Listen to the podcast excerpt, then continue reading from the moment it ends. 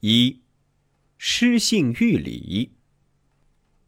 周武王率领各部落大军攻入朝歌，推翻了暴虐黑暗的纣王。听说朝歌郊外住着一位年长的贤者，武王前去拜访。在一个山清水秀的地方，有几间草屋，这就是贤者的家。武王叩门。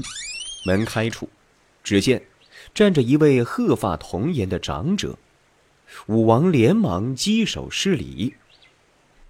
不才姬发久闻长者大名，如雷贯耳，特来拜访，得见尊严，三生有幸啊！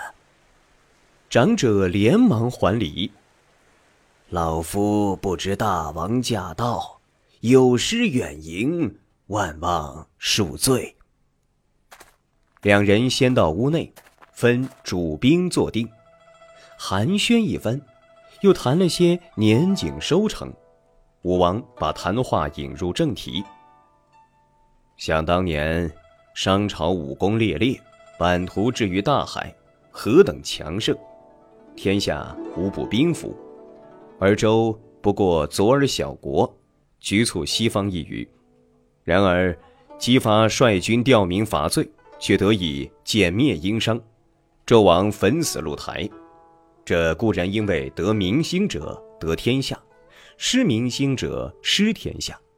但是周为什么得民心，商又为什么失民心呢？激发于鲁，祈请长者指教。长者听了，道：“今日时辰不早。”大王若要问为何殷商灭亡，明天中午再来如何呀？武王愣了一下，只好起身告辞回去了。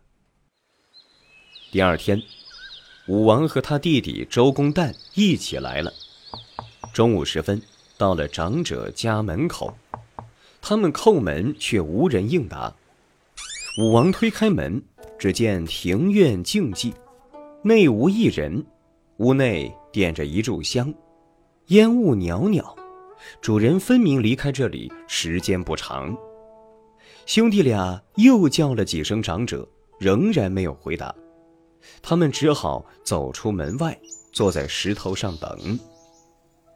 等了好久，太阳都恹恹的西沉了，武王垂头丧气地说：“哎，约好中午见面。”不知长者为什么避而不见呢？周公还在思索着，忽然他眼睛一亮：“我已经明白其中的道理了。什么道理？这位长者是个真正的君子。